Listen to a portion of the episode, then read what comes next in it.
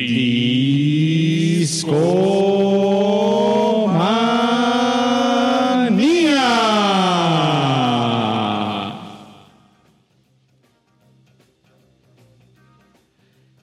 Hey, ¿qué tal amigos de Discomanía? Sean bienvenidos a la sesión de todos los jueves en vivo a las 10 de la noche por mixler.com diagonal Discomanía está en vivo. Y en iTunes también eh, las repeticiones de este programa, las emisiones descargables. descargables para que usted las consuma a beneplácito. Bienvenidos, damas y caballeros. La sesión de Discomanía ha comenzado. Oigan, pues ya escucharon a, a la voz de Discomanía. Tenemos a esta voz muy particular que es nada más ni nada menos que el caballero Rash Pro Juntito. ¿Cómo estás, amigo Rash? ¿Qué onda, chavos? Muy bien, muy feliz de estar aquí como cada jueves con ustedes, echando despapalle, platicando un poquito de esto que nos apasiona a todos nosotros, que es la música. Y pues deseando que, así como nosotros disfrutamos hacer esto, ustedes también lo disfruten ahí en casita. Perverso, perverso, mi estimado Rash Pro Juntito. ¿Y quién más anda por acá en cabina Rash? A mi derecha tengo al muy buen querido Aure Carvajal. ¿Qué onda, mi buen Aure? ¿Cómo andamos? ¿Cómo estás, mi querido amigo Rash? ¿Cómo estás, Babis? Buenas noches, amigos, todos los que nos, nos están escuchando en vivo. Ya saben que les mandamos un muy afectuoso saludo. Eh, nos encanta acompañarlos como cada semana el jueves musical. Ya saben que el podcast, el podcast musical de los jueves es Discomanía. Oye, Aure, un abrazo muy fuerte para. ¿A quién le vamos a mandar abrazo? Scarlett GT, Omar Manuel Verde Hidalgo que, y el Mulo MX que ningún jueves se pierde en Discomanía. No se lo pierden ninguno y pues abrazo, abrazo fuerte y estrellita en la frente. ¿Cómo no? Estrellita a la frente para todos. Y oye, Aure, tenemos invitados esta noche. Tenemos ¿no? invitado, claro que sí. Nos acompaña esta noche el buen David Berrones, gran amigo de la chamba. Y por ahí fuimos a, a un concierto. Por ahorita les platicamos eh, acerca de ello. Dave, ¿cómo estás? Muy bien, eh, saludos amigos de Discomanía. Es un honor, la verdad, para mí estar aquí con ustedes eh, en, la, en la cabina de Discomanía. Bienvenido, bienvenido, David. Muchas gracias. Los micrófonos están siempre abiertos para ti, viejo. Y como bien decían, eh, la música es nuestra pasión. Yo creo que de todos, no importa si nos escuchan en su casita ahí o, o más adelante en el camión, este, siempre la música nos va a acompañar. Y pues sí, vamos a hablar de, de ahí, de una banda que, que nos gusta bastante. Ahorita le estamos escuchando de fondo. La banda en cuestión es Creedence Clearwater Revival, que vino a la Ciudad de México en su, en su modalidad de Creedence Clearwater, Re- Clearwater Revisited. Mm, se estuvieron presentando en el Palacio de los Deportes, estuvieron aquí el pasado 2 de marzo, ¿no es así? 2 Ras? de marzo. 2 de marzo, eh, no fue 2 de octubre, 2 de marzo, chavos. Así es. Y de hecho tenían cuatro años que habían venido. Eh, estuvieron en el Auditorio Nacional eh, y en esa ocasión habían entrado, bueno, tenido una asistencia de 10 mil personas y tengo entendido que en, en este concierto del Palacio entraron como 2 mil, un poquito más. Órale. Órale, órale. Sí, lo vimos bastante concurrido. Oye, y tocaron como 19 canciones, ¿no? Ándale, por ahí, por ahí. Yo, yo estoy feliz porque sí tocaron como que todas las que querían que tocaran, Tú entonces sigues así bien satisfecho. yo salí bien satisfecho del concierto eh, y también muy, eh, ¿cómo decirlo? Muy sorprendido del guitarrista, la verdad es que qué bruto, nos dio unos solos así impresionantes. Ujú. Sí, sí, sí. Oigan, hay un... La banda dice que Creedence es realmente una agrupación de singles y no una de álbumes. ¿Qué opinan de eso? Sí, sí es un hecho. Es que si se convirtieron en una máquina de singles. Eh, recordemos que, que Creedence como tal fue una banda bastante efímera, duraron apenas cuatro años. Se fueron en el 68. Bueno, obviamente hubo así como Previo. eh, previos, hubo unas bandas este, antes de que se llamaran Creedence, tuvieron otro, o algunos otros nombres. Que- Blue Velvet. Blue Velvets. Y... Y luego se llamaban otro nombre, de- ¿no? Los De Gollywogs. de Wollygogs, ajá. Pero luego ya se cambian el nombre, eh, entrando ya a, creo que ya era 1968, y rompen el 72, entonces en realidad fue una carrera muy corta, pero muy productiva, ¿no? Y pasaron un montón de cosas. Sí, se pelearon, se despelearon, se volvieron a pelear. Hubo cosas legales, no Hubo legales. grandes eventos, no sé, en el 69 fue Woodstock. Exacto. Estuvieron en Woodstock. Dos de ellos se enlistaron al ejército un tiempo. Entonces sí, tuvieron va- varias. Fue Eh, Fogerty y Doug, ¿no? Ajá.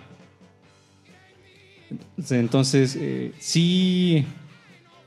Sí vivieron grandes aventuras a pesar de su, su corto tiempo juntos. Y posiblemente yo diría que su mejor año fue el 69, cuando sacaron tres discos, nada más y nada menos. Que les fue bastante bien y todos los discos casi casi tenían un par de singles que sí se posicionaron siguen- muy bien. Ajá, se, se- se convirtieron en, en verdaderos clásicos. Y yo tengo el recuerdo, bueno, más bien yo no, pero lo que me contaba, por ejemplo, mi padre es que fue tal su popular- popularidad que aquí en México también sonaban muchísimo. Sí, hay mucha gente de esa época que los recuerda con mucho cariño. De hecho, en el concierto, eh, pues vimos personas de todas las edades, pero sobre todo, pues, no sé, mayores de 50 años. Eh, pero también me, me to- me tocó ver familias enteras con- que llevan a sus niños. Entonces sí era un ambiente súper genial porque todos, todos estaban bailando. Como que a todos les llega sus rolas. Sí, la verdad es que sí, es algo impresionante. Sí. Pocos conciertos ves ese tipo de vibra y de, y de transgeneracionalidad, porque es muy raro ver Ambiente familiar, ambiente familiar. ambiente familiar en el asunto. ¿Cuál es su rola favorita de Creedence? Ay, ya, ya tan pronto. Ya, las preguntas ya, difíciles. A ver, a ver, igual vamos. Vayan pensándola. No, las pasando, ¿cómo no? ¿Cómo no? Sí, pero va a quedar la pregunta, entonces estén preparados, por favor. eh. Órale. No, no los quiero agarrar desprevenidos como lo hice ahorita. en curva. Nada más fue ese así como. eh, no estaba fintando. Me estoy peinando, me estoy peinando, güey, me estoy peinando. ¿Qué te parece si empezamos con una rolita? Perverso, perverso. ¿Qué, qué rolita traes en mente, mi estimado Aure? Traigo en mente Born on the Bayou, que fue la canción con la que abrieron el concierto. Justo estaba pensando en eso también. Ah, pues ahí Uf. estamos. Pues vamos a buscarla en esta En la rocola, en la de rocola. discomanía. Ahí debe estar, ¿cómo no? Échale una moneda, chavo. Queremos también saludar al buen Tirisco, que tampoco se pierde ningún episodio de Discomanía. Y ahí está. Oye, eso sonó más a volado que a, que a moneda para la rocola. Ya tenemos que, que ver que los de este establecimiento nos den rolitas más baratas, ¿no? Sí, hombre. Bueno, pues vamos a escuchar esta primera canción con la que mencionó ahora que abrieron el concierto Burn on the Bayou. Nacidos en el Bayou. Bayou, Bayou, Bayou. Esto es discomanía y no se vayan.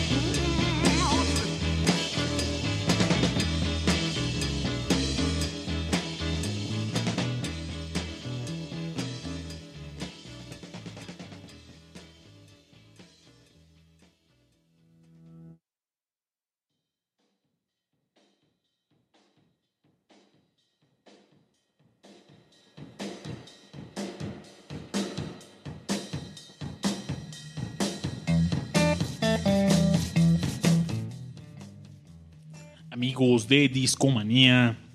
Tengo algunas dudas y yo creo que me voy a acercar a Rash. Rash, ¿qué me recomiendas ante la duda? Ante la duda, más encerro, carnal. Oigan, qué buena rola acabamos de escuchar y tiene un cencerro muy particular.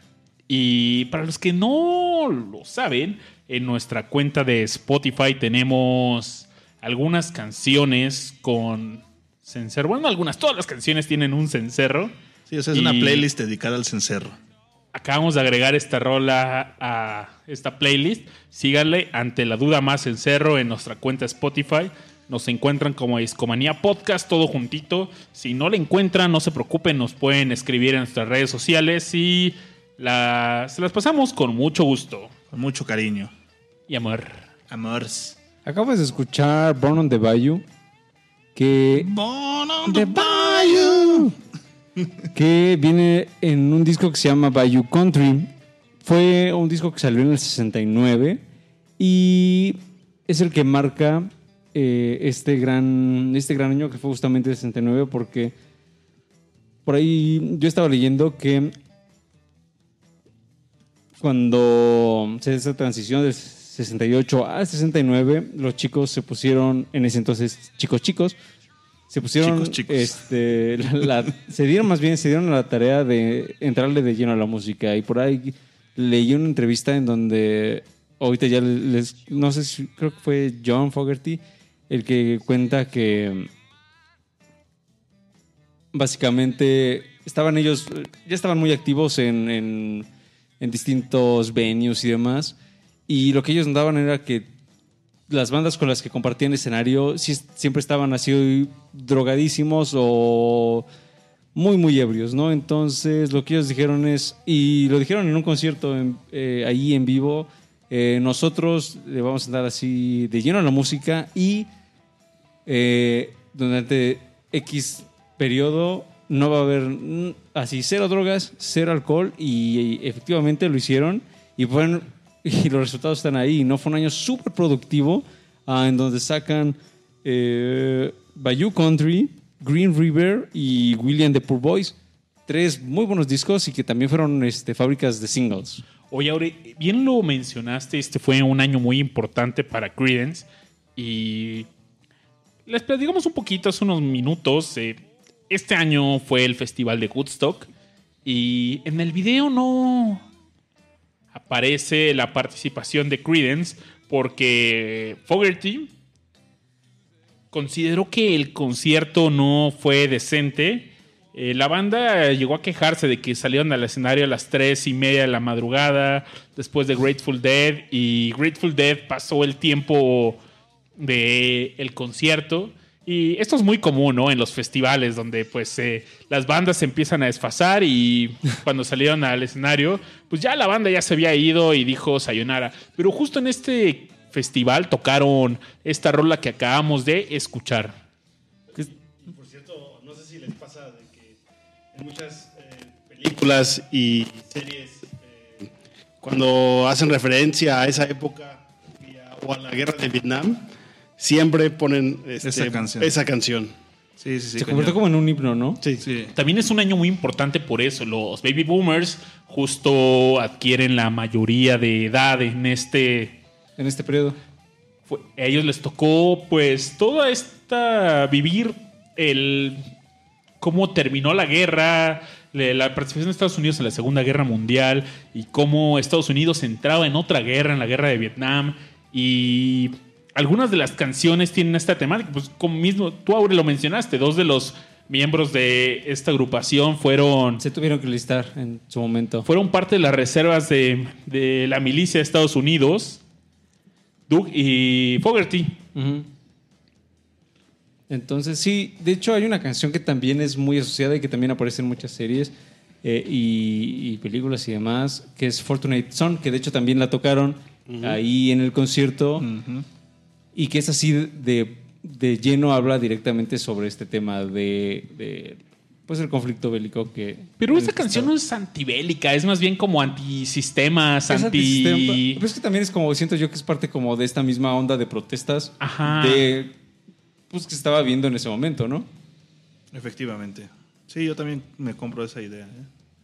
Oigan, pero hemos hablado un poco sobre que tú, Fogerty, había dos Fogertys y... Sí. Ajá, ¿cómo, cómo? ¿Quiénes estaban en esta agrupación? Ah, eh, ¿Alguien me puede...?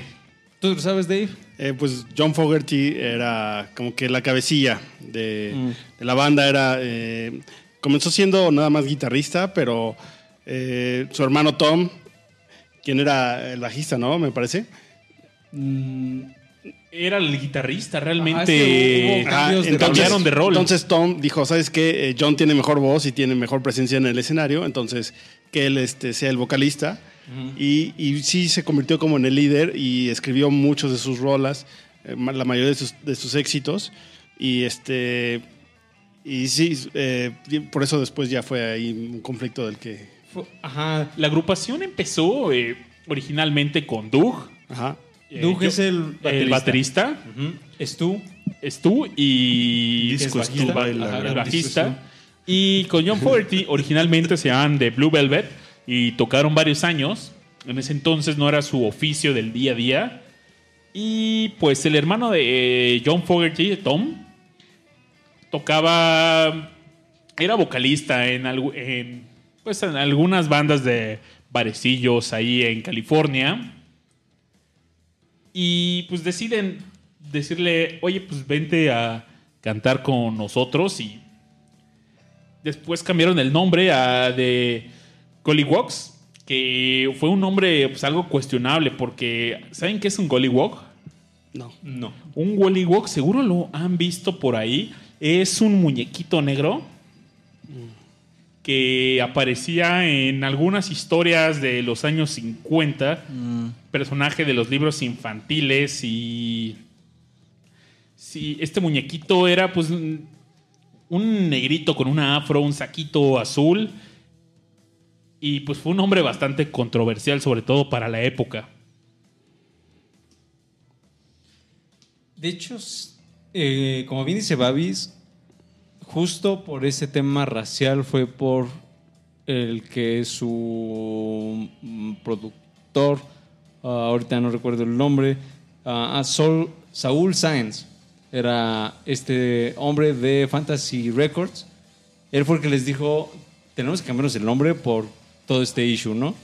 Y efectivamente se cambia el nombre a Creedence Clearwater Revival. Que de hecho, este, el, el nombre viene de, de tres este, fuentes principales. La primera fue de, de un amigo de Tom que se llamaba Credence Newball, pero Creed eh, era con una E. O sea, como que le agregaron la segunda E por Para- credo, o sea, Ajá, por la palabra credo. ajá. Y Clearwater porque había un comercial de una cerveza de, de Olympia, Washington, que decía esa frase, Clearwater. Clearwater. Pero este nombre también, o sea, no, no- les habían propuesto 10 nombres. Ajá, y ah, este, fue claro, el pri- sí, sí. este fue el primero de la lista y fue el que le gustó y dijo, va, que se quede este. Venga, venga de ahí. Sí, aparte, eh, en esa época pues había eh, nombres de bandas pues bastante bizarras, ¿no? También estaba, eh, o sea, ellos lo- ah, incluso hacen referencia a Jefferson Airplane, que pues no, O no tenían- Jefferson Air- Starship. Sí, Ajá.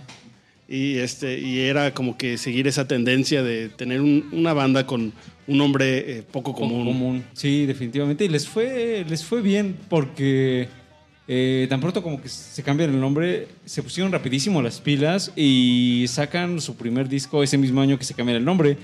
El primer disco que sale en el 68 se, se llama... eh, ¿Cómo se llama? Recuérdenme, chicos. Esa es una buena En este venía la de Susie Q, ¿no? Pero Es, es disco, es disco homónimo. tuvieron... Ah, es el homónimo. Ajá. Pero tuvieron también antes con las otras bandas o, eh, con varios álbums, pero fueron con disqueras menores, disqueras que desaparecieron Sí. y esta fue la primera disquera que popular que comercial que dijo va. Efectivamente. Y este primer disco le fue bastante bien. Empezó con, con una canción que se llama I Put a Spell on You, que es un cover. Y luego tiene esta gran canción que es Susie Q. Que, que- también tocaron en el concierto. ah, que también tocaron y que se llamaron un solote. Ambas, Sí, ajá. sí. Ajá, to- tocaron ambas. La canción original, bueno, al menos la, la Susie Q de ese disco, del, de- del homónimo, dura poco más de ocho minutos. Y por supuesto se echan un solo este, Bestial. bestial, ajá, así es. Esta rola realmente no, no es de ellos, fue No. compuesta por Dale Hawkins y es la única canción que no fue escrita por John Fogerty que llegó a los charts. Mm, The Creedence. Es una gran canción. Posiblemente lo hayan escuchado en Universal Stereo, en una versión este, súper diluida. Sí, sí, Le cortan sí, todo pues, el- casi todo solo. Eh, pero definitivamente es una canción que seguramente han escuchado en algún momento de sus vidas. Gran rola, gran rola. En esta época también, algo que pasó con Creedence es que la música que ellos traían, el estilo, era muy diferente a lo que estaba sonando. 1969, la psicodelia en su mero esplendor. Y ellos llegan con algo más experimental, más... No sé, ¿cómo le describirían? Eh, no sé, no encuentro las palabras, pero... Mm, es que, bueno, para que se den una idea, uh, eh, lo, su estilo es como del otro lado de, de la costa. Ellos so- es una banda de San Francisco. ¿Con un señor Mississippi o qué le Ajá, y se fueron para. Ajá. eh, el- se fueron como este tema este, sureño, Bayou, Mississippi. Luisiana, ajá. Ajá, todo- hasta incluso un- Arizona. Un poco de sur de Texas, ¿no? De, Ajá, también. ahí como que toda esa zona del Golfo. Y de hecho, eh, aquí en el concierto hubo un momento donde dijeron, bueno, ahorita nos vamos a poner muy country. Y se echaron Ajá. este, va- un- varias rolas así, definitivamente, que se sienten pues muy country. Y era algo que al menos en la costa de, de San Francisco y demás, pues era, no era muy común. Era raro. Pero definitivamente, es decir, en este primer disco de Creedence Clearwater Revival, sí se, o sea, había algunas canciones que sí se notaban como, o sea, sí se notaba la psicodelia, pues.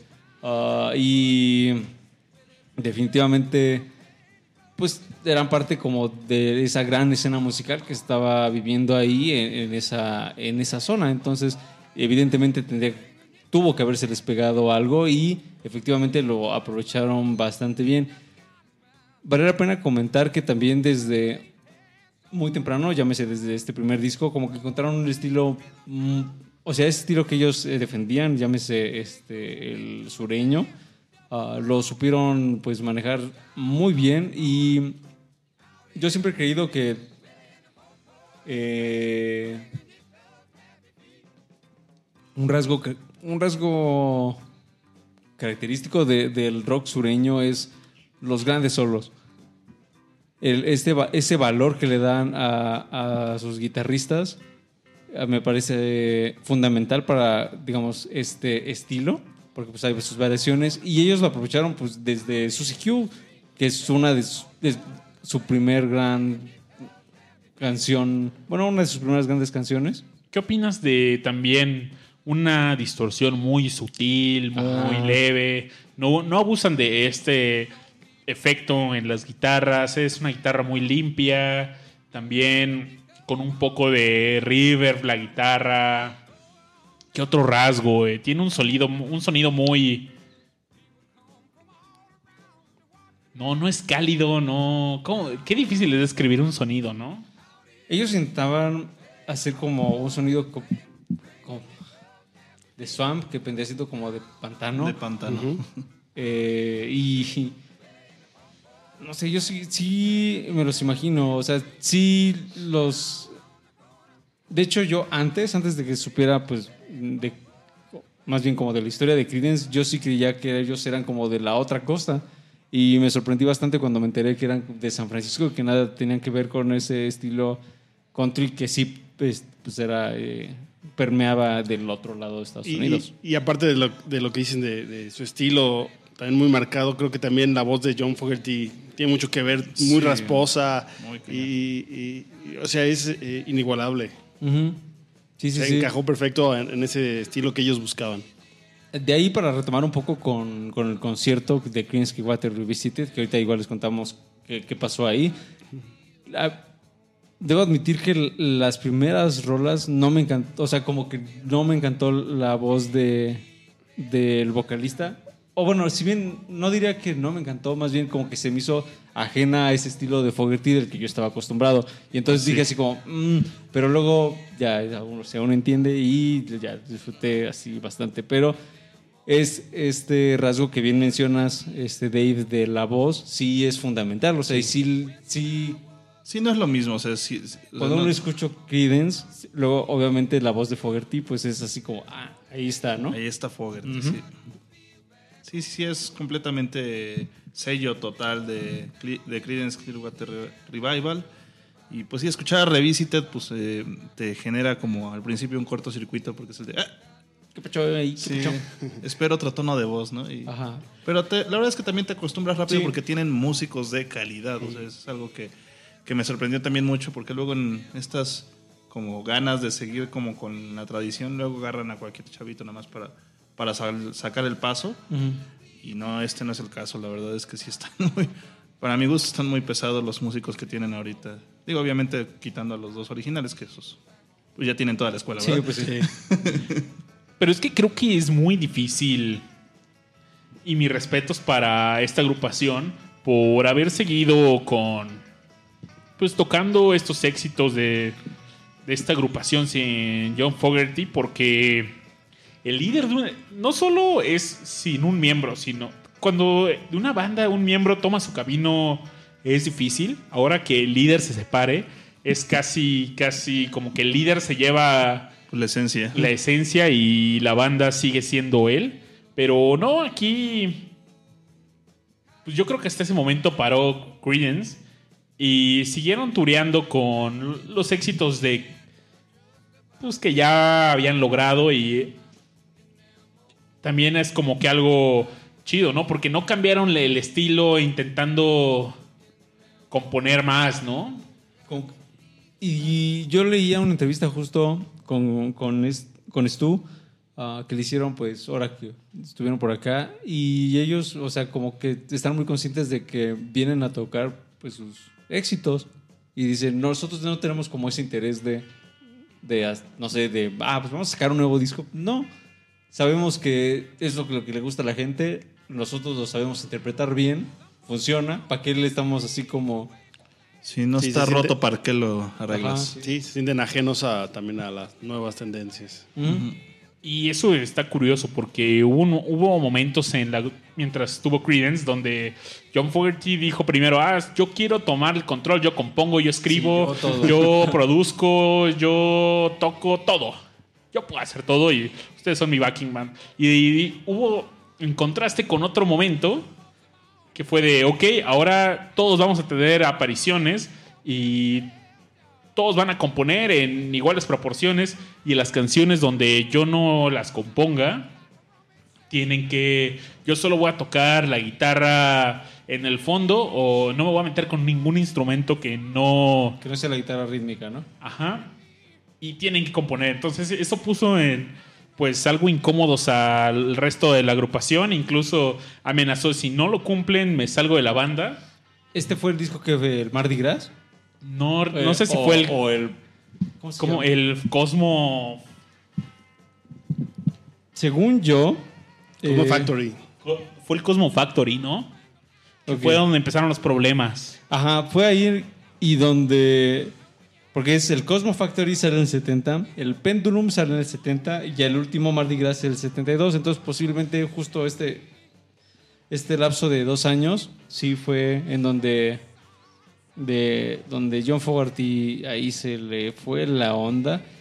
Pero vámonos con un poco de música. Yo le quiero pedir al buen Rash que no. ¿Cuál fue tu rola favorita de.? Que de- me preste una moneda para la rocola, por Sí, favor. ra- ra- Déjame- la moneda. déjame saco la moneda.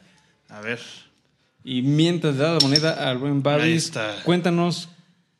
¿Qué te, Eh. qué te guste- qué- qué te ¿Qué gustaría que escucháramos? Este, fíjate que yo me fui muy encariñado con, con Proud Mary. Ah, bonita canción. Muy Bonita buena canción, es yo creo que de mis favoritas de, de Creedence y esta interpretación que se aventaron estuvo muy buena. Entonces, este, pues igual si podemos poner Proud Mary para que estemos como Michael Keaton cantando en esta película de los noventas. Rolling. Qué buena rola. Rolling on the river. También ya había salido alguna vez en este episodio de trenes, ¿no? ¿Lo recuerdan? Así es. Hubo debate, cierto debate para el programa de hoy. ¿De qué hablamos? ¿De qué hablamos? Dijimos, ¿vamos a hablar de perros o de...? Dijo Aure, no, no, no, mejor Creedence. Creedence. Aunque pe- puede que el de perros este, Algún día llegue, ¿no? algún día llegue. Si hay Hubo- de, de perros. Hubo podcast random como trenes. Ajá, o sea, si hay trenes ya puede ver lo que sea. ¿Qué más hubo? yo. Caballos. Hubo caballo, Puede haber payasos. payaso. Payasos, con payaso de rodeo con sus Stradivarius. Pero no, vamos a esta canción. Y Rush quería escuchar Proud, Proud Mary. Mary. Volvemos a Discomanía.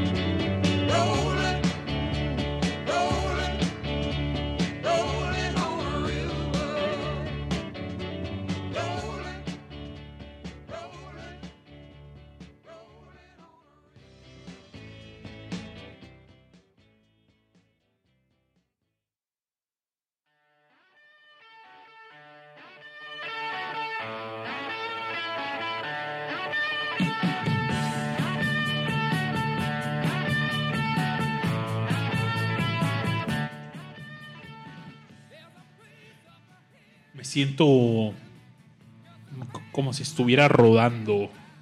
Rolling. Rolling like a babies.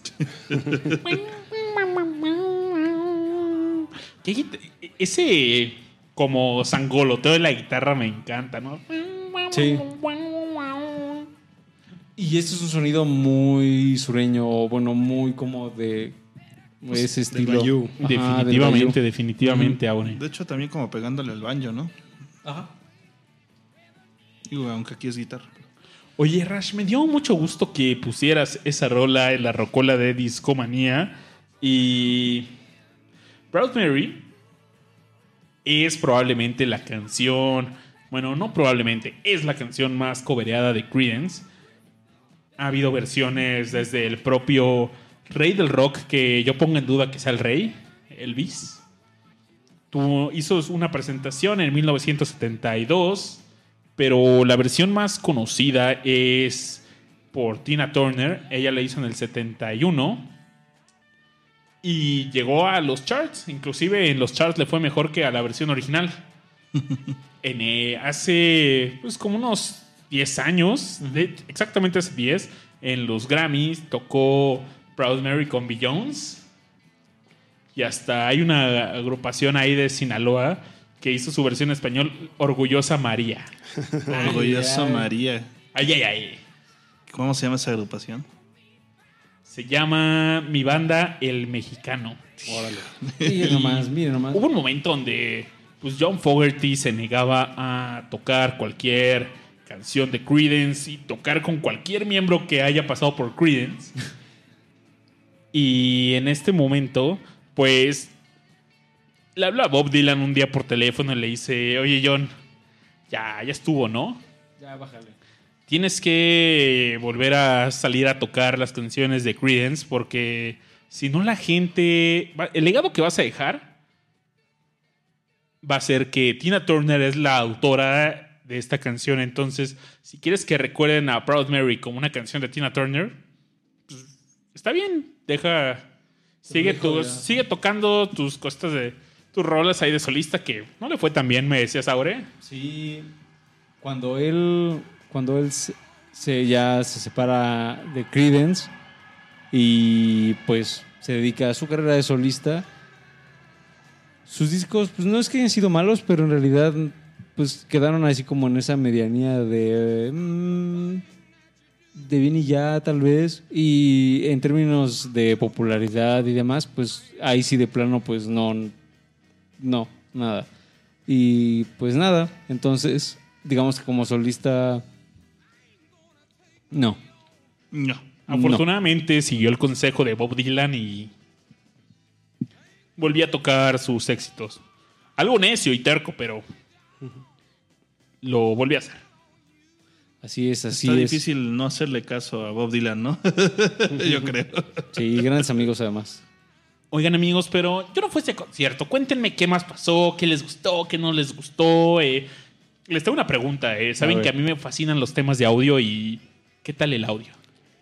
¿Qué tal el audio de...? Sí, a mí era un tema que me preocupaba bastante porque, como comentábamos, estábamos platicando antes de, de empezar la transmisión, como que el Palacio de los Deportes, la verdad, a los conciertos que yo he ido no han tenido muy buen audio. Eh, bueno, me he sentado arriba, en las gradas, y en esta ocasión, eh, pues estuvimos abajo. Y la verdad, este, yo esperaba que el audio fuera mejor y sí fue así. No sé si, si influyó mucho Órale. en, en que Ahora escóndete, vienen Sí. por ti, Sí, viejo. ya- ah, No, pero eso es más bien de que mataron a un cristiano o algo por el estilo. Y apaguen eso, apaguen eso. Ya, ya. Y pues este, no sé si porque estábamos a nivel de, ahora sí que de cancha, se escuchaba bastante bien el sonido. Yo estaba un poquito más lejos y a la derecha, o sea, menos céntrico. Y también se seguía escuchando re bien. Entonces, yo creo que sí le jugaron bien los cuatines del audio de Creedence Sí. para.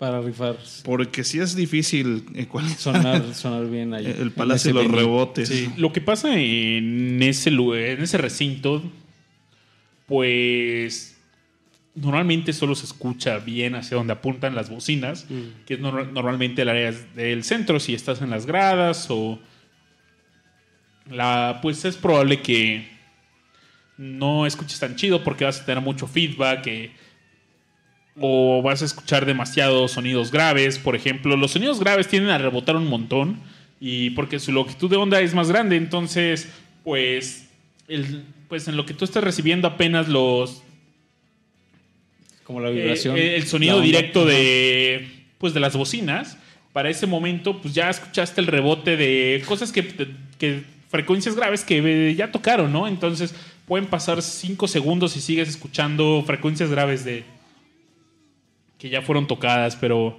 oye, pues me alegra mucho que, que haya estado bien el sonido de audio. Recuerdo que en conciertos como el de Morrissey, que ha sido el peor que me ha tocado ahí, Ajá. sí, y no porque Morrissey le hiciera mal, sino su audio fue fatal. Fíjate que es algo triste. Yo no sé por qué utilizan el Palacio de los Deportes Sí. para hacer conciertos. Hacer es- temas de negocios. Reclámale a Paul. de- definitivamente todo tiene que ver porque pues, el Palacio de los Deportes es para deportes. Tiene una duela hermosa y juegan partidos de básquetbol y poca madres, pero, pero ¿qué te digo, no? Y sí, le puedo reclamar a Paul, pero Paul, pues no sé, yo creo que para la vez que vino en el 2001 se la vendieron de otra forma porque pues, la primera vez que vino vino al, al Foro Paul, que por eso ya le, le digo yo así, el Foro Paul. Sí, nosotros, para contarles rápidamente cómo estuvo nuestra llegada, por ahí yo me junté con el buen Dave un par de horas antes. Sí, vivo cerca. Él la vive ventaja. cerca, entonces eh, de ahí nos quedamos a ver, nos quedamos de ver ahí en un metrobús, nos, nos fuimos a cotorrear un ratín y en realidad llegamos pues bastante, nosotros decimos no, igual vamos a llegar tarde porque además queríamos entrar por una puerta y luego dijimos no, creo que no es esa. Y, y- y el problema es de que al lado estaba la Expo Sexo. Entonces, Ah, como claro. que entramos y no creo que aquí no es. Entonces, había mejor- así como mucha gente y, Sí. ah, y ya cuando nos, nos empezaron a ofrecer así como cosas no de Credence, este, dijimos, ah, caray, tal vez no sé por aquí, ¿no? Sí, no. Quizás no había algo, algo fosforescente ahí para el concierto, uh, como las pulseritas, Ah, pero. Sí, no, no, no. Pero afortunadamente encontramos el, el camino. Este, llegamos a muy buen tiempo. Como, como 20 minutos. ah, Sí, sí, casi. sí. Y ya como que había buena, buen ambiente. Buen ambiente. Oigan, ¿alguien abrió o fue directo no, ellos? fue directo. Igual empezaron un poquitín tarde. O sea, no Sí. fue así como. Ah, unos 15 minutos, 15 a lo minutos se tardaron. Ah, de hecho, ya la banda en las gradas, no sé si Rush incluido, ya estaba allí empezando a chiflar. Sí. Eh, ¿Sí eres tú, Rush? Sí. Sí, era A ver, Rush. chifla el A huevo, Rush. ya. Así. No, ni más. no, no los quiero dejar sordos, chavos. Sí, no, no, no. Eh, pero sí, ya se escucha- así se empezó a escuchar así ya los chiflidos eh, de que ya, que ya quedan a Credence y de pronto se apagan las luces y Credence. Rash, ¿a ti cómo te fue? ¿Cómo llegaste? ¿Cómo estuvo tu, tu primer acercamiento con el concierto? Pues a, a mí me tocó bien relax, eh, nada más que así, al principio me querían cobrar así las perlas de la Virgen, porque yo llegué en coche, entonces me querían cobrar las perlas de la Virgen por el estacionamiento. Vamos llegando por viaducto y entonces, ya están llenos todos los demás, métanse aquí. A ver, vamos a ver, ¿no? Porque ya era tarde, son, yo creo que era como 8.35. O sea, empe- el concierto empezó a las 9. Y este... Y ya me meto ahí. ¿Cuánto es? 200 pesos. No, vete a la No, vuelta no. Vuelta no y me salgo. Y este, estoy cruzando, no me acuerdo cómo se llama esta calle, una de las que está atrásito del Palacio de los Deportes. Y otro cuate me aborda y me dice, oye, este, ¿quieres estacionamiento? 200 dólares. Le digo, no, pues eso no quiero pagar, ¿no? Que sean 100 y va. Órale, ya se sube un cuate atrás en el coche, venía yo con mis amigos. Y ya nos dice, por acá, por acá, y nos metemos literal en reversa. y ya nos dice, por aquí, métete, ¿no? Y este. Y se, y dice, bueno, son 100 pesos. Y le digo, oye, pero pues todavía tengo que pagar el estacionamiento. ¿Cómo que me estás cobrando 100 pesos? O sea, van a ser 200 pesos de todas formas. No, pues es que tengo que ganarle algo. Le digo, te voy a dar 30 pesos, ¿cómo ves? Chale. Bueno, ya que. pues no hizo nada, nada más subió el coche. O sea, Ajá. son los 30 pesos más fáciles de su vida. y ya nos, nos estacionamos ahí en. Pues justo enfrente de la puerta en donde me tocaba entrar. Entonces fue bastante conveniente. Lo que sí fue feo fue la salida. Ahí sí. Siempre. El trafical, ¿no? El trafical pone pa' salir de- rudo. Sí, muy, muy rudo. Ah, yo lo que aplico es que pues, ay, me quedo al final ahí hecho una chelita en lo que la banda se va despejando, ahí cotorrea el concierto y ya que se fueron, órale, pues ya es momento de irse y hasta ya no te pican los ojos. Ya si quieres irte en taxi, pues es barato. Si te vas en Uber, pues ya puedes pedirlo sin broncas. Espérense una media hora ahí. Pues sí, de hecho, más bien como los 45 puestos. minutos. En coche también lo que aplica la banda es que se estaciona en la colonia enfrente y Ah, eso también luego sale chido. Pero bueno, como nosotros ya llegábamos un poquito tarde, ya no le quise jugar. Eso, eso normalmente, de hecho, yo lo hago cuando pues llego como... Con tiempo, ¿no? Sí, como una hora antes del concierto llegas, te estacionas en... De hecho, por ahí unos tacos chidos y hasta sales y te, te echas unos taquitos sin problema. Sí, cómo no. Amigos de Discomanía, cuéntenos sus trucos para los conciertos. ¿Qué, ¿Cuál es su ritual de los conciertos? Ajá, se, se quedan a comprar, se quedan a comprar ahí la memorabilia, las playeritas, Taza. vimos taza, ¿qué más había? Llaveros, por supuesto, no pueden faltar. Oigan, ¿y Tarros. qué tal la mercancía oficial? Ah, la verdad no nos estuvimos No. a ver como Hay veces que la. Pirateca Nacional tiene mejores tiene mejor productos, Ajá. ¿no? Bueno, recuerdo que íbamos caminando tanto de ida como ya de salida y sí, pues topamos así como lo clásico de un concierto, llámese encendedores, tarros, Playeras. gorras, playeras, chamarras, hoodies, eh, en fin, todo ese tipo de cosas que en realidad no varían mucho de un puesto a otro. Pero dijimos, no, no hay que comprar. No compramos nada y pues ya. Yo acostumbro siempre llevarme una playerita de cada concierto. Y sabes, yo pe- pensé, pero creo que también era eh, issue de que ya no tenemos dinero. Este, dije, ah, pues igual me compro una playera y se la regalamos a los chavos de discomanía. ¿Cómo no? Y pues Nel. Se la no, pelation. sí, no, ni modo, para la próxima será. Eh, pero sí, así fue. Que si fuiste mo- ah, no, moto. Perdón, no, no, dicen que si te, te fuiste en moto no pagas Ah, estacionamiento, dice Lalo Reyes. Abrazo fuerte. Abrazo, Lalo, y no vamos a entrar en detalles de, de las motos. que si te fuiste a Tasqueña. En moto. La pasamos bien, se disfrutó. Es que Oigan, ¿y hubo concierto. encore? Sí, Sí, sí, as usual. En- y qué curioso, porque en algún momento Fogerty dijo, ya no vamos a hacer encores y... ya la perdí. Porque nosotros... Tenía un lado rebelde Fogerty y... Él quería ser poco predecible. Decía, no, pues eh, la, la banda espera en todos los conciertos que hay un encore así. Y si no hacemos encore, no se la van a esperar. Entonces, no habrá encore. y lo prohibió rotundamente. Qué divertido. Sí, pero sí hubo encore y estuvo bastante disfrutable. Fueron tres rolitas del encore. Fue Fortunate Son, ¿no? Fortunate Zone. Traveling Band. Ajá. Aquí las tengo. Oye, tocaron la de Juan Gabriel, digo, Fue, sí, de hecho, el encore fue Have You Ever Seen the Rain, Ah. Traveling Band y Up Around the Bend. Con eso cerraron. oiga, ¿y ¿vale la pena discutir de este cover de Juan Gabriel que no, que publicó pues unos meses antes de su muerte, ¿no? Ah, sí. Sí. No. Sí, no, pero no. Cuando veo salir el sol. Ya por este momento de- del concierto, ya, bueno, desde, ya desde antes, pero por ejemplo con, con Have You Ever Seen the Rain, ya la banda estaba coreando así, todos así como Todos Abrazados. felices. a los encendedores, casi casi, muy, muy feliz todo, muy amenos. Y con Traveling Band, de hecho, la canción que yo quiero poner, porque escuchamos en, pues, con su, con que suene así bien, bien, bien, es justamente Traveling Band, porque fue una canción, eh, bueno, es una canción bastante animada y la gente ahí el buen Dave y yo teníamos a- adelante a una pareja de señores ya, que será como uh, entrando a sus 70 años por ahí.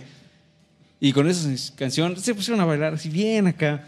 Entonces, en memoria de esos señores, de esa pareja feliz, que seguramente habrán disfrutado a Creedence en su juventud, Sí. eh, y que en este caso ahí está la, la señora bailando y el don también acá bien animosos. Y en nombre de esta, de esta pareja feliz, me gustaría que escucháramos Traveling Band, que es una gran, es una gran rola, es una de esas canciones de Creedence que tienen varias, que son definitivamente súper animosas. O sea, que nada más escuchas y te dan ganas de, de moverte, de bailar, que tienen varias, y una de ellas es, pues, es justamente esta Traveling Band, muy animosa y muy, muy... mm, se siente esa viva alegre, pues. Pues vamos a escucharla porque ya se formó la recola. Ya estamos.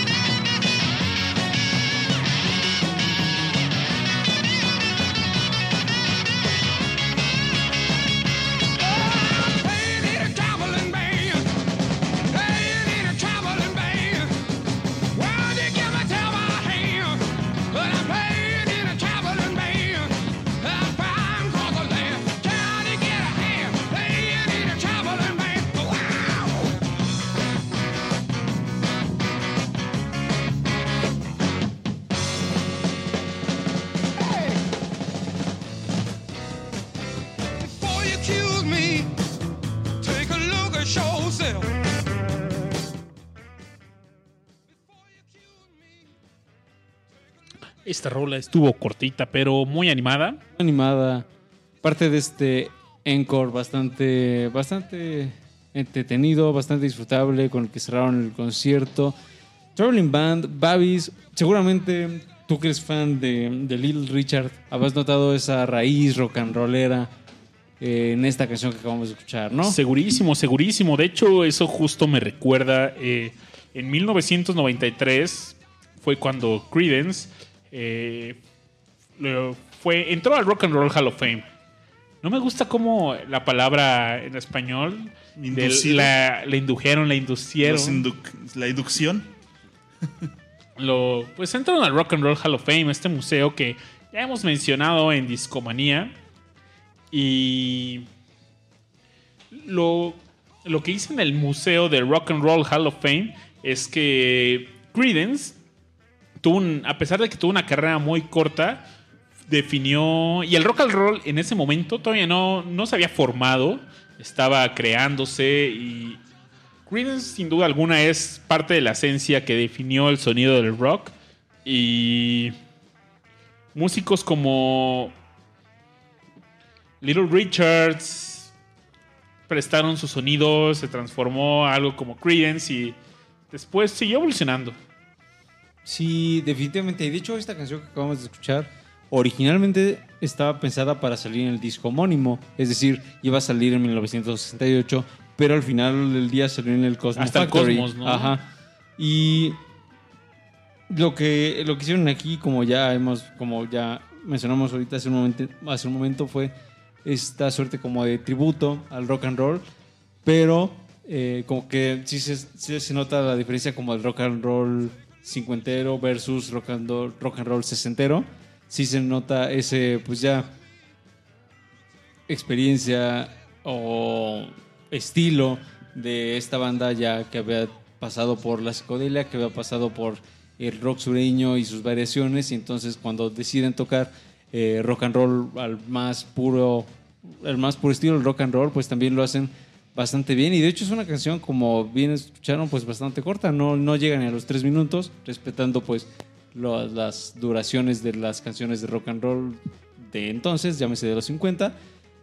Y es un, es un gran tema, bueno, a mí me, me encanta que básicamente es una canción que cuenta pues las peripecias de una banda que anda como pues de gira o que va por ahí, por, por la carretera y demás tours. Fue una gran canción, la gente estaba bailando, la gente estaba coreando y lo disfrutamos bastante. Ahí está la recomendación, bueno, de esta, esta primera ronda de recomendaciones. Traveling Band, dos, minutoto- dos minutotes de Pura sabrosura. Sí, de pura sabrosura, ¿cómo no? Oye, Aure, y nos querías platicar también de algunos problemas legales que ocurrieron, sobre todo con John Fogerty y Hay varios. Les voy a... con- Les puedo... sí, sí, que es como, ah, pues voy a sacar aquí de... Déjame saco el diccionario. Ajá, de, de todos los problemas legales que hubo. Quizás el más curioso o chistoso, por decirlo de alguna manera, fue uno que sucedió en los ochentas.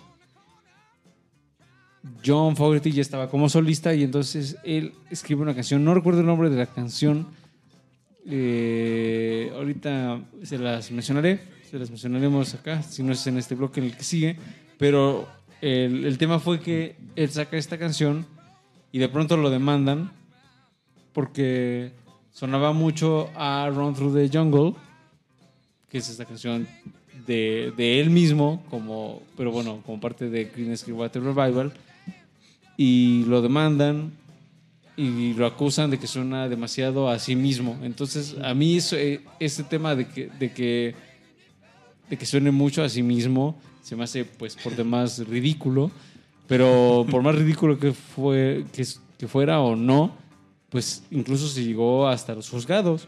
Y la forma en que se resolvió este caso es que John Fogerty tuvo que ir con su guitarra al juzgado y tocar ahí en vivo, eh, pues esto, estos temas para demostrar pues su estilo y demás y decirles que no se estaba copiando a sí mismo, sino que simplemente era como pues así toco yo, ¿no? Básicamente.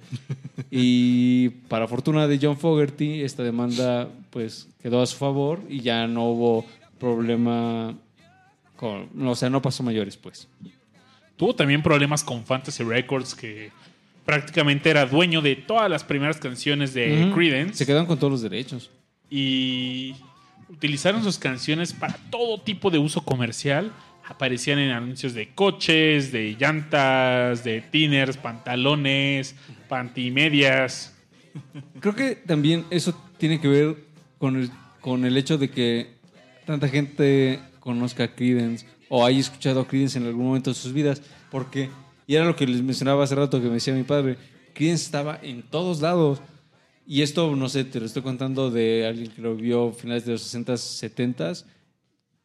Así, él me contaba que ya hasta, es más, había gente que decía ya chole con Creedence, porque Creedence estaba en el radio, estaba en la tele, estaba en anuncios, estaba en donde te lo pude en, en jingles de ajá, de lo que fuera, ahí estaba Creedence. Y pues de alguna manera eso sí ayudó como a esparcir ese sonido que, que eventualmente se hizo familiar para muchas personas. Yo digo que Muebles Troncoso estuvo entre jinetes en, en el cielo y una rola de Creedence, pero dijeron, va, no, no, vamos con los babies y jinetes en el cielo. Y, y también había, había eh, varios cantantes aquí que hacían covers en español. Eh, por ejemplo, la de Cotton Fields. Me acuerdo mucho. eh, ay, Pues justo estamos Ah, escuchando la de fondo y era de... ¿Qué? ¿Quién la cantaba? César Cost, no, no, era... no, era de esa banda. De esa. De esa Que, bueno, en una voz muy grave. cuando yo era chiquitito, Sí, mi exacto. madre me decía... de hecho, así creo que conocí esa rola. Mi, pues yo, yo recuerdo al buen Mario que nos ha acompañado en varios, Shows. varios shows. Pues que en algunas reuniones familiares tocaba la versión en español. Pero ¿quién la tocaba? Enrique. Guzmán, no, era, era, era una banda. O sea, sí eran como los... Ah, los. Algo. Ya. A ver, voy a poner en Google. Cuando yo era chiquitito. Es lo exacto es lo que pensaba poner. Sí, o sea, el fenómeno Creedence sí pegó mucho en México y estoy seguro que si Babi se pusiera a, a aprovechar... ¿Quién, quién? No, es que pongo cuando era chiquitito y la primera búsqueda de Google dice tenía un pinche pajarito. ¿Qué pasó ahí? Gogo? Mi mami Me me decía, Ahí está, a ver. cuidadito. los Abson. Los Abson, claro, cómo no. Pero sí, el fenómeno Creedence pegó bastante en México. Y ah, lo que yo iba a decir es que, que si usáramos esta herramienta de, de Spotify que nos dice de qué ciudad es donde más se escucha tal Vamos a canción, usarla. yo estoy seguro que Ciudad de México debe estar en el top 5 de. Y esta herramienta que escribe Aure la pueden encontrar en Spotify en la sección de acerca de. Y Les dice- efectivamente, les vamos a contar que tiene 8 millones de oyentes mensuales. Bastante bien. Es la banda número 245 más escuchada en el mundo. Y en la Ciudad de México mensualmente tiene 274 mil oyentes. Como número uno. En segundo lugar, Santiago, de Chile. Ajá. Tercer lugar, Sao Paulo, Brasil. Cuarto lugar, Londres. Y quinto lugar, Los Ángeles. Pues ahí está la prueba, o sea, sí es una de esas Escuchamos bandas más Creedence que Estados que Unidos. Estados chavo. Unidos. Ajá, sí es una de esas bandas que pegó muchísimo en México. Nos quieren tanto también. Ajá, pues tienen ya, ya nos conocen pues. Y incluso hablaron español, ¿no? ¿Poquito? ¿O no? Sí, di unas palabritas así como Mínimo, ¿no? hola. Ajá, hola México. Sí, Y ya. Lo de banda. Sí. Pero sí, bastante, bastante bien recibido y, y bien, bien, bien, bien. Y de hecho, eh, antes de, de venir aquí, eh, habían estado por Sudamérica, en Ah, sí. Argentina y en Chile. Así, así fue. Y también les fue bastante bien por allá. Entonces son muy bien recibidos en general en Latinoamérica. Dave, si tú tuvieras que recomendarnos una rola para, para seguir acá en Discomanía Musical, Hay una, ¿cuál, ¿cuál dirías? Ah, hay una yo quiero escuchar me- esta. Hay una que me gusta mucho, que me gustaría que la busquemos aquí en la Rocola, que se llama Looking Out My Back Door, De, eh, también es medio cortita, bueno, dos minutos y medio, pero Sí. bastante alegre y la tocaron, de hecho, en el concierto. Y eh, también tengo ahí unas anécdotas con esa canción que me gustaría contar. ¿De regreso? Es- ajá, de regreso. Órale. Es del disco Cosmos Factory también. Sí. Gran disco, gran disco. Sí, sí, sí. Pero fue también el inicio del fin. Ese Fue- ese fue, ajá. eh, Igual también de regreso, también les contamos qué onda con eso del inicio del fin. ¿Cómo va esa rola, mi querido Babis? Ah, falta la moneda, falta- Falta la moneda, cinco falta la pesitos, moneda. ¿no? Cinco Ahí. pesitos, ¿no, Rash? Sí, sí, ahí, échalos, échalos. Se va a poner Dave la moneda. Bueno, ahí va. Ahí Eso cayó. es todo. ¿Cuál querías? ¿La de Rolling Band? No, ese ya lo escuchamos, Babis. Looking Out My Factor. Ah, ok, ok. Aquí está, track número 5 y la tiene nuestra rocola. Perfecto, pues vamos a escucharla y regresamos con buenas anécdotas.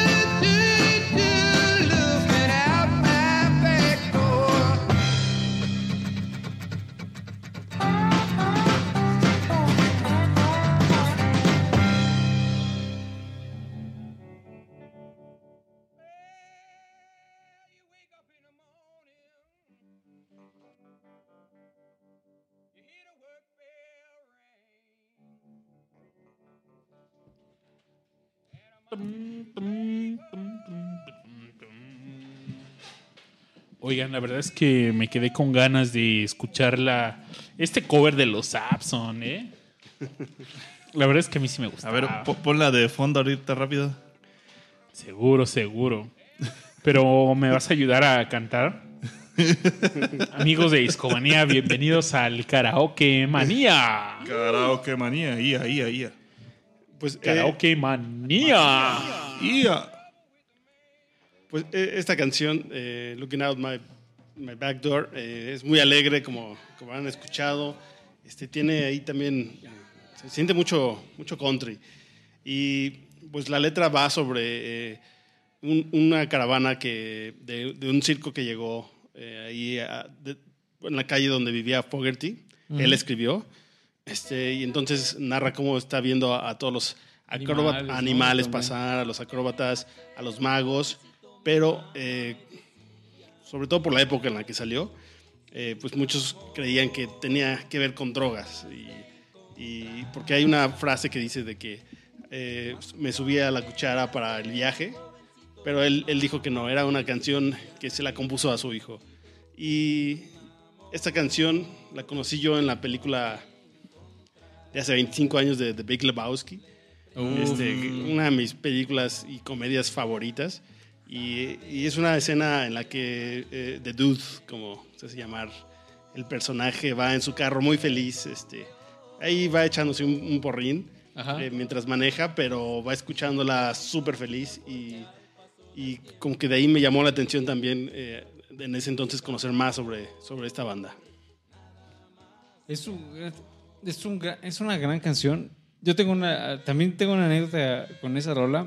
eh, porque en mi casa había, mi padre tenía esos, ese clásico disco de eh, colección Creedence éxitos.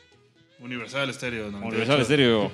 Éxitos de Creedence Water. Y pues lo ponía cada tanto. Y con esta canción, cuando justamente habla así como de que se asomaba y ha- habla de The Creators y demás, yo por alguna razón de niño me imaginaba que esa como banda que estaba, o sea, como esa fila, era como una banda de animalitos. O sea, y me imaginaba así, porque habla, no sé, de los elefantes Sí, sí, sí. y demás. Entonces me imaginaba así a los elefantitos con instrumentos musicales. O sea, como ah, de estos ositos que tienen así como sus platillos o tamborcitos y demás. Yo de niño sí me lo imaginaba y así recuerdo que así le, le pedía así como, ah, hay que escucharla de nuevo. O sea, porque como, o sea, sí me imaginaba eso y luego ya descubrí que era pues eso que comentaba el buen Dave. Pero sí es una canción que se nota que está escrita para un niño, que como, como lo comentaba, de que pues le estaba escrita para su hijo. Eh, o sea, que sí se siente esa como alegría, ese, es una canción muy colorida incluso, ¿no? Sí. Sí, sí, sí. Y fue, es, ah, pues justamente esta canción y algunas más aparecieron en ese como bloque de country y por ahí dijeron, ah, pues ahorita nos vamos a echar unas tres country, rolas, nos vamos a poner unas, eh, unas tres rolas muy country. Tocaron esta y algunas más, que ahorita igual se las comentamos, pero también la banda ya, para este momento del concierto, ya estaba bailando, ya estaba eh, muy animada, aplaudiendo y demás. Y fue, fue un momento bastante emotivo. Yo recuerdo que también yo estaba bailando, estaba ahí. Y muy bien, muy bien. Y Buena, no se les buena- acababa la energía. No se le acababa la energía. Seguían este, bailando y cantando ya. Todos estábamos muy animados. ¿Cómo estaban en las gradas? Pues nosotros tenemos menos espacio para bailar, ¿verdad? Pero la gente estaba igual de animada y ya algunos ya se empezaban a parar porque luego Sí. cuando estás en gradas como que todos están sentaditos, pero ya cuando empiezan a sonar las que te gustan, ya de repente alguno, uno que otro ¡eh, huevo, huevo! Y parados y pues te paras porque no te deja ver el de adelante, ¿no? Y se hace como la hilera de... Sí, con nosotros pues igual, pero bueno, yo creo que tuvimos casi todo el Sí, concierto todo el de pie. parado. Ajá. Eh, recuerdo, al lado de nosotros, así, había unos dudes que durante un momento en- tocaron canciones no tan movidas, que fueron como la canción 4 o 5, Ajá. eh, y se sentaron, ¿no? Estos dudes. Nosotros Sí, los señores que estaban adelante de nosotros que, que ya estaban Ya, mayores. pues, ya eran mayores. Ajá. También dijeron, ah, pues puedes Se casar sentaron y demás, ¿no? Y entonces, eh, la anécdota es que había unos dudes al lado y entonces, este, así me tocó escuchar así. Obviamente la gente de hasta adelante pues seguía parada, entonces así como les decía así, ya siéntense. Y yo, no mames, dude". Así, ¿Cómo te vas a sentar aquí ahorita? Eh, pero sí, independientemente de, de eso, así, el ambiente de, de lado así, que podemos decir como el general, eh, muy bien, muy bien la gente bailando ahí también, echando chelita, muy bien, muy a gusto, Muy a gusto, la verdad. muy a gusto. Sí, fue, fue un concierto que en general creo yo que, que quienes asistimos terminamos con un buen sabor de boca. Sí, definitivamente. Ujú. Babis, si tú tuvieras que recomendar una canción de Creedence o quizás alguna que te guste, ¿cuál sería? ¿O Pues- eres anti-Creedence? No, pues yo quería poner la de los Sapson cuando era chiquitito, pero ya, ya la puse y, Y fue feliz. Fondo. y, Y ya cumplí mi misión. feliz. A mí me gustan, soy un hombre de covers y pues alguien tiene que poner la risa, la alegría en este programa y vamos un poco de humor y A ver, vámonos sorpréndenos. con Juanga, ¿no? Ándale, ya. Carajo, man. Por favor, por favor. Ay, hasta tenemos un podcast de Juanga. ¿Qué le hacen? Ah, eso sí. Ahí está. ¿Cómo se llama el de Juanga? Y ahora es algo no? de- del sol, ¿no? De- Ah, gracias al sol, ¿no? Ajá. Gracias al sol, sí. Pero a ver si le encuentro. Oigan, hicieron un montón de memes de ese video, ¿no? Efe- efectivamente. Pero quiero ver si le encuentro. Amigos de Discomanía, ayúdenme. ¿Cómo está esa rola? Y se me hace que no lo vas a encontrar. Ah, aquí está, aquí está. No se podía esconder. Se llama Have you ever- No, respeto, Juan. Que diga Rash. Juan Rash Briel. Juan Rasbriel. No, pues vamos a escuchar eh, Have you ever seen the rain? de Juan Gabriel. No, es bueno. A mí sí me gusta, la neta. Vamos a escucharla y volvemos.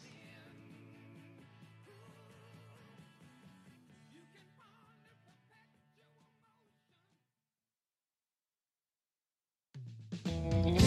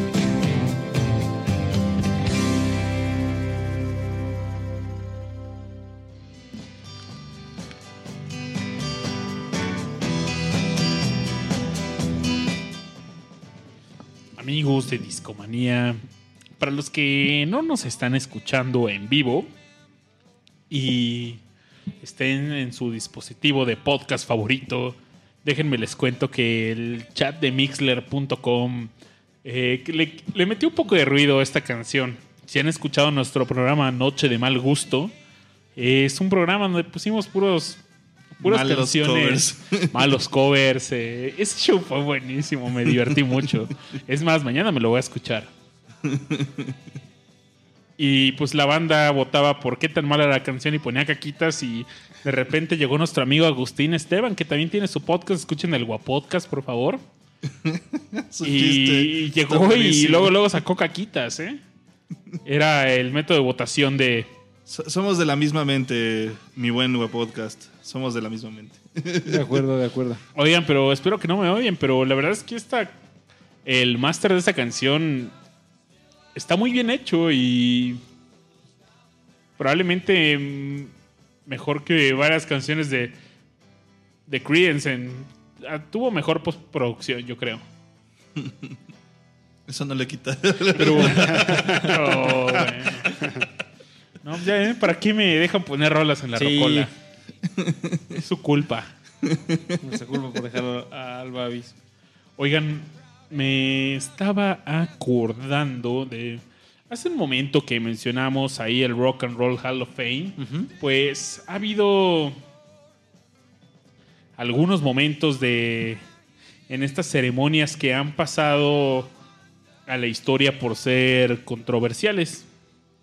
Y uno de ellos es pues cuando Credence fue inducido porque John Fogerty se rehusaba a tocar con el resto de la alineación original que seguía viva, Sí. porque su hermano murió Murió de. y murió muy joven por complicaciones de SIDA. Pero él fue por una transfusión Sí, sanguínea tuvo que salió una mal. cirugía y El Y donador de sangre tenía sideral. no, o sea, la cirugía no salió mal, sino pues en la en una cirugía le hicieron un trasplante de sangre, De sangre que y venía. pues, la sangre estaba infectada. En esa época la enfermedad apenas se estaba conociendo. eh, no sé si ahora conocemos mucho más, pero Pues sí, porque ya hay métodos de detección, por lo menos, ¿no? Yo creo que en aquella época no había. Básicamente. Inicios de los 90, ¿no? sí. Y pues lamentablemente falleció el hermano. Y pues en el Rock and Roll Hall of Fame asistió, pero en cenizas. Es forma de Lo, llevaron y también fueron el resto de la agrupación. Y siempre que inducen a alguien, hay alguien que, que da la ceremonia de la presentación y fue Bruce Springsteen. El boss. A pesar de haber sido el boss, no- o sea, ¿no se te hace curioso que alguien que llegó después de ti sea quien te presente? Bueno, es que la carrera en especial de Bruce Springsteen fue bastante buena. Sí, sí, no O sea, yo creo que fue duda. más este, exitosa que. De hecho, lo indujeron a él antes, ¿no? Que por eso él los presentó. O sea, o sea, aunque él haya sido más joven, pues él ya estaba en. O sea, quien te presenta es porque ya está dentro, entonces. Por eso los presentó. Y pues bueno, eh, la- esto fue en 1993. La banda estaba esperando una reunión. Y fue muy esperada esta, esta ceremonia del Rock and Roll Hall of Fame. En ese momento también fue inducido Cream, que dio un, eh, un concierto después de 20 años. Cream, recuerden, chavos, tiene al señor Slowhand, Eric Clapton, Tres veces inducido en el Rock and Roll Hall of Fame. tres veces. Tres veces te llamé. Ah, no, no es cierto. Y ese año también entró Dick Clark, Gina Washington, Etta James, Frankie Lemon and the Teenagers, Milt Gabler, Ruth Brown, Sly and the Family Stone, Mira, Van Morrison y The Doors. The Doors y Van Morrison. Me encanta de Van Morrison una canción de In the, In the Money We Trust. Buen El tema. Loco El loco. de Nueva Zelanda. Entonces, esto sucede en 1993, ¿no? Sí, y pues bueno, John Forty dice, no, no voy a tocar con ellos. Ajá, Dijo y- que no. Y no. Y pues bueno, tocó con Bruce Springsteen realmente. Ajá.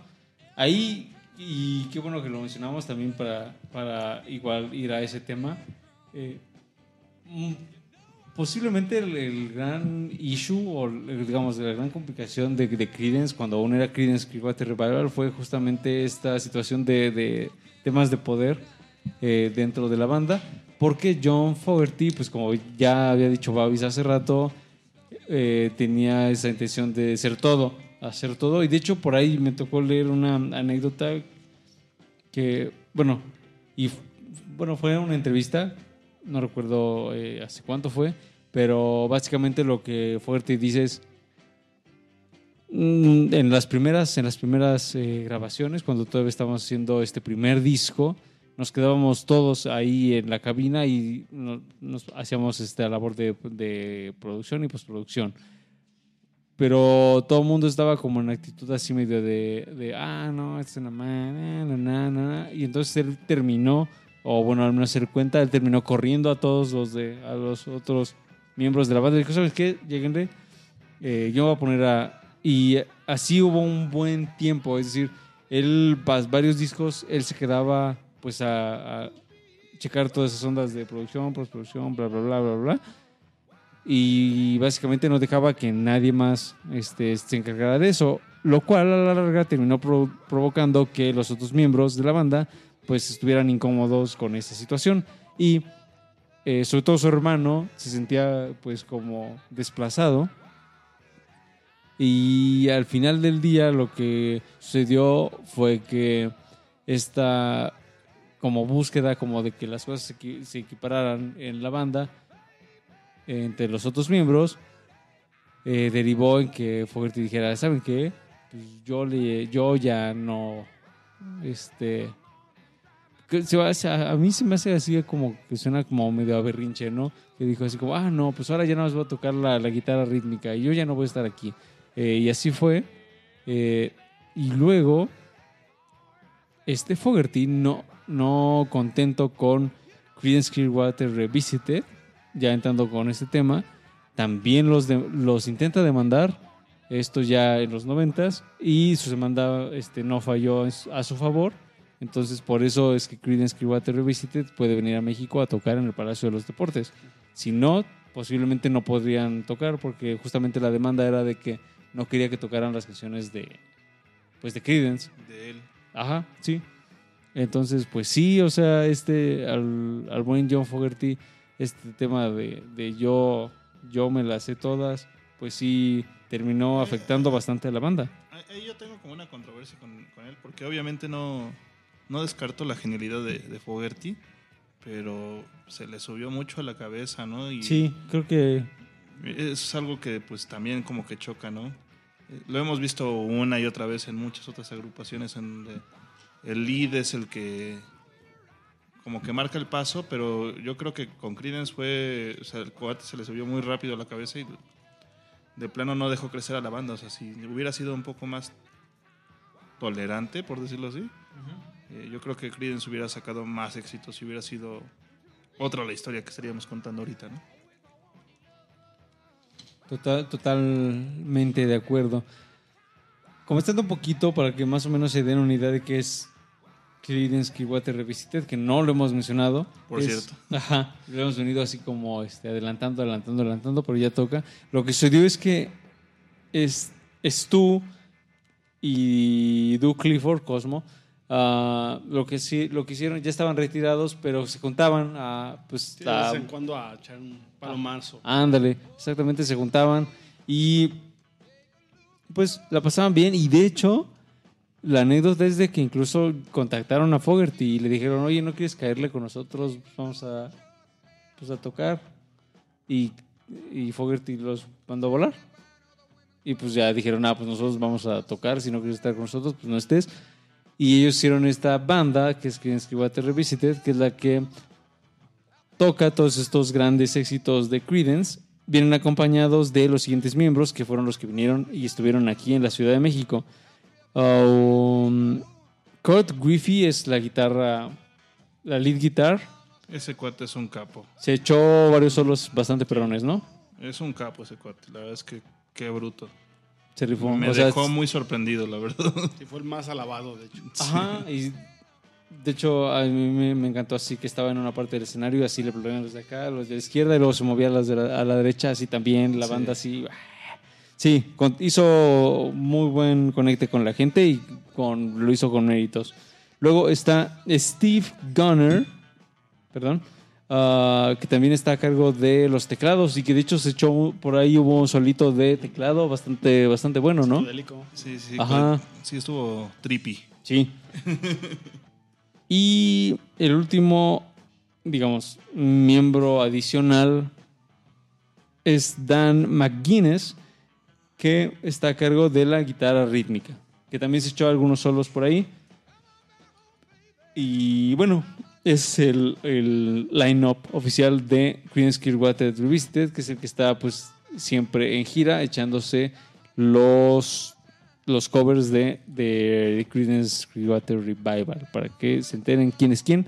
Y creo que todos hacen un gran papel, ¿no, Rash?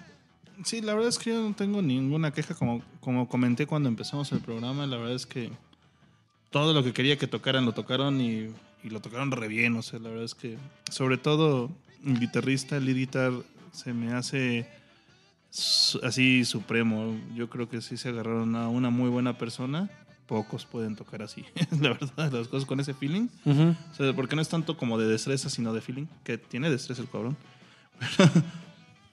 Pero sí le mete mucho, mucho feeling y se nota y lo sientes y, y te prende, pues es el de, ay, a huevo, no mames. ¿Sabes cuál solo, cuál solo me gustó bastante? Que igual esa rola la ponemos para terminar el show porque es larga, larga.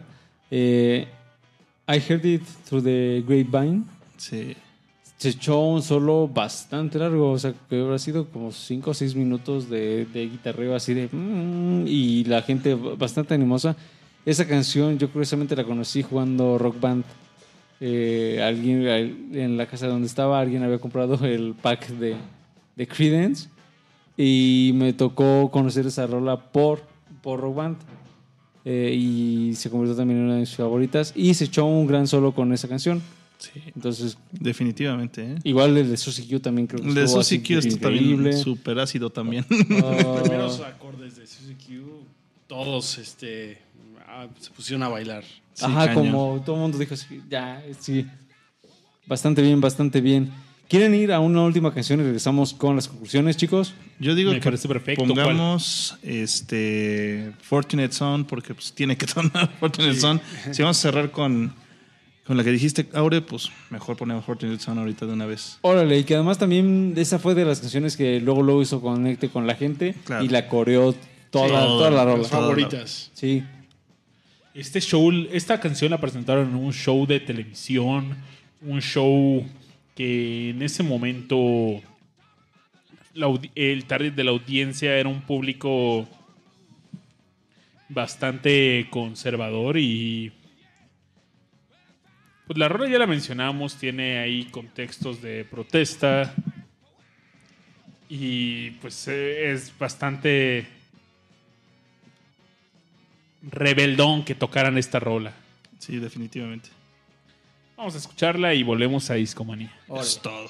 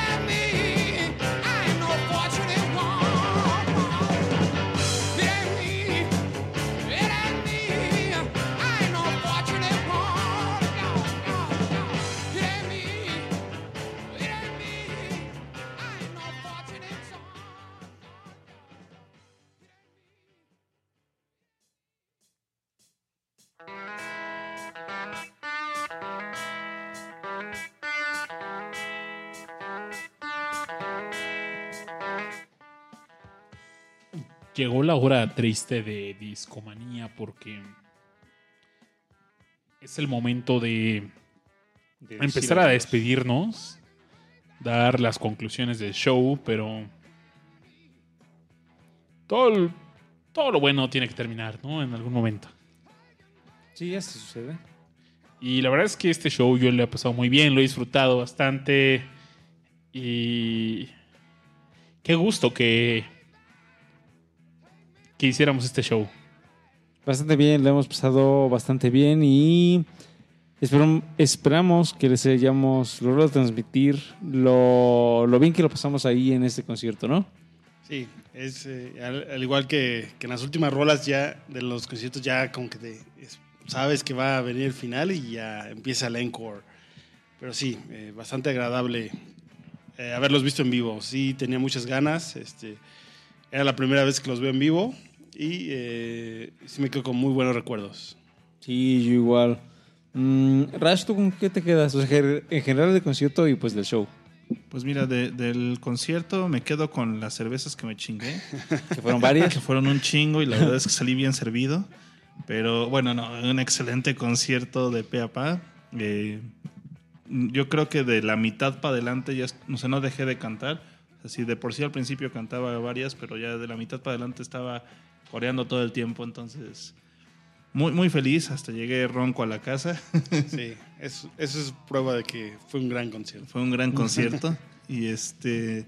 Y pues del, del show, la verdad es que qué bueno que hablamos de Creedence. Ya hacía falta. Ya tocaba, ¿no? Ya hacía falta. Llevamos un rato pensando en esto. Eh, a mí lo que me sigue sorprendiendo es la corta carrera que tuvieron y la cantidad de éxitos que sacaron. Entonces es algo sorprendente para mí y que chavos, pues, pónganse las pilas, ¿no? ¿No es cierto? Así 60 años después, pónganse las pilas, ¿no? No, pero muy buena agrupación. Eh, lástima de, del ego inflado de, De de- John de Fogerty. John. Este, digo, eso no quiere quitar que sea un genio el cuate, es un genio hecho y derecho, ¿no? Pero pues eso no, no habla mucho de su personalidad. Entonces, eh, escuchen Creedence, chavos, es algo que no se pueden arrepentir. Van a encontrar canciones en su infancia escondidas, enterradas. Seguramente las han escuchado en algún momento. Y pues eso es todo lo que me llevo. Yo, yo me quedo con. Bueno, del concierto, pues lo disfruté bastante. Definitivamente eh, no hubo un momento en donde dijera, ah, o sea, ni el nivel técnico ni el nivel, este, pues, de las canciones que tocaron. Todo, todo fluyó bastante bien. Las canciones, mis can- tocaron mis canciones favoritas. Eh, también me tocó echar ahí coro y gritar y aplaudir. Incluso se tomaron un se- una selfie y entonces así y demás. Cierto. Este, entonces, en general se sintió muy buen ambiente. Sonó bien para el venue en donde, donde estaban, al menos des- desde el nivel en donde nosotros estábamos, sonó bien, entonces, pues, eh, bastante disfrutable. Mm, y qué bueno, qué bueno que hayan venido a México.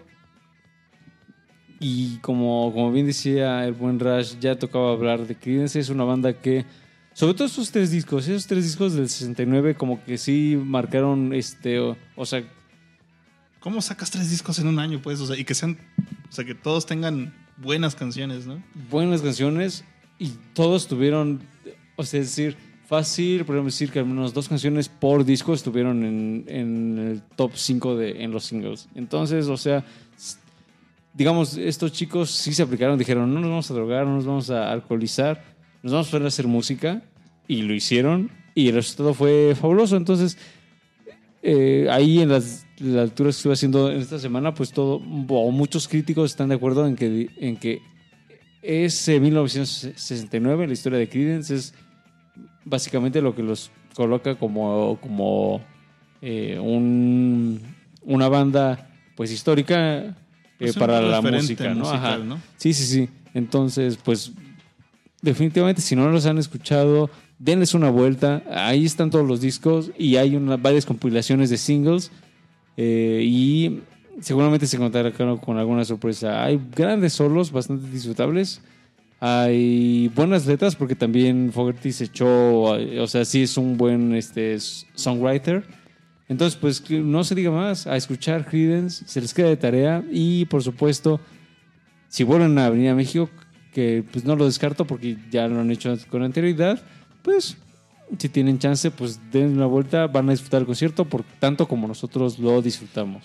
Sí, no, no se molesten en pagar también el boleto de hasta adelante, chavos. Con que vayan hasta atrás, con que escuchen a Creedence es más que suficiente. Sí, sí, sí. Parte de la historia del rock. Algo que te quedes de- del concierto.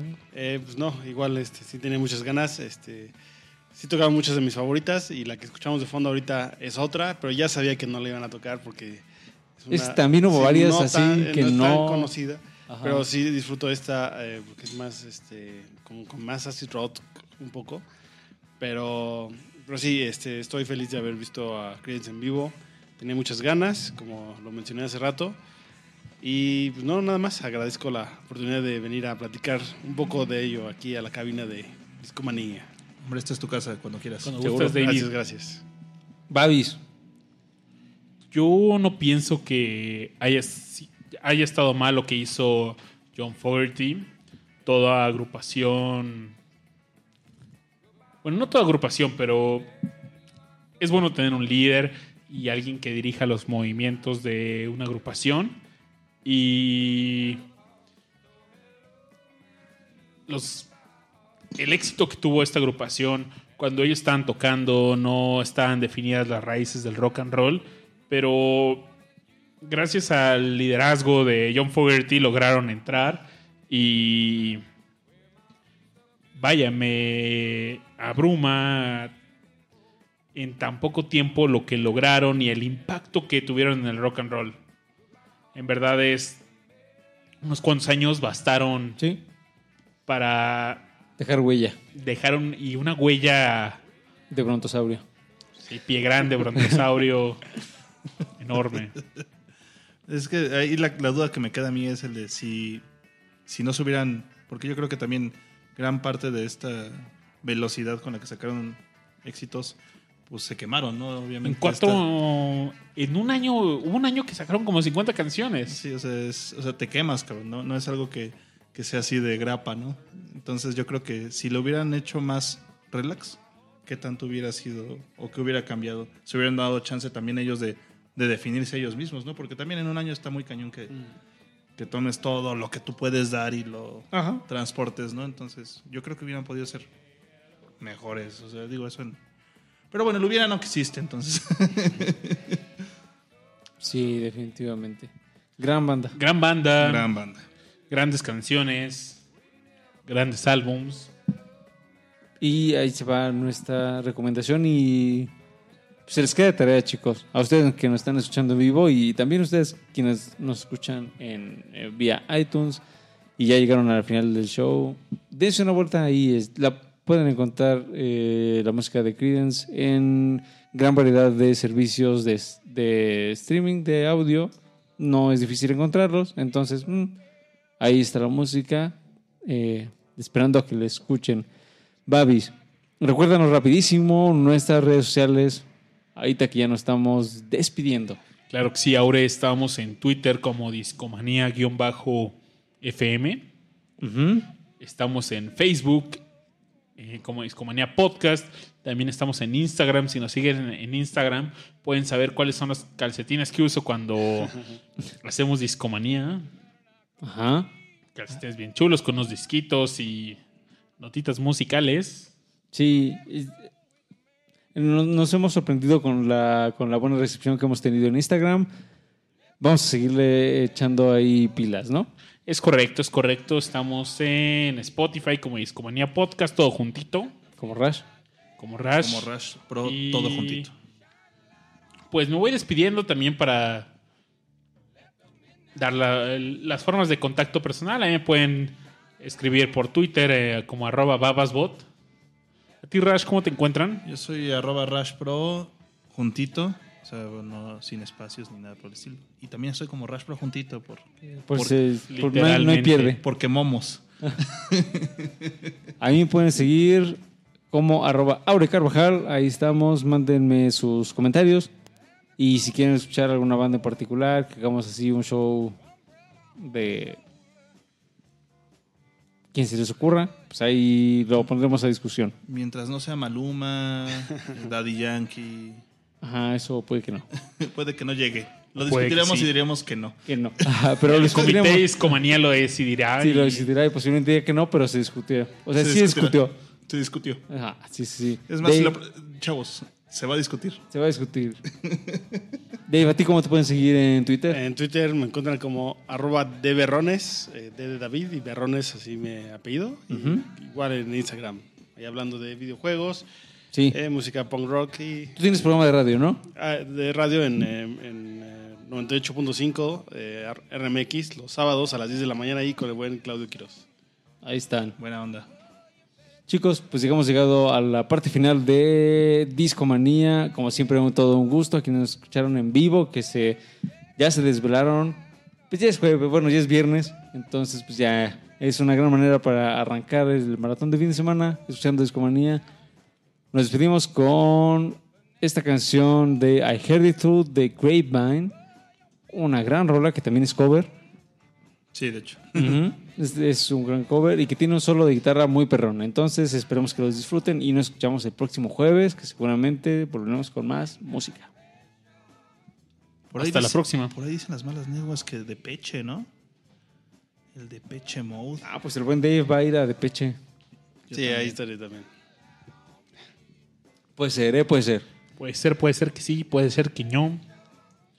El de peche. Pero nos despedimos por ahora con esta canción que si no mal recuerdo venían del Cosmos Factory también, ¿no? Sí. Vale, pues esto fue Discomanía y nadie lo pudo evitar. Nadie lo pudo evitar. Eh, Hasta la próxima. hasta luego. Bye. Chao. Bye.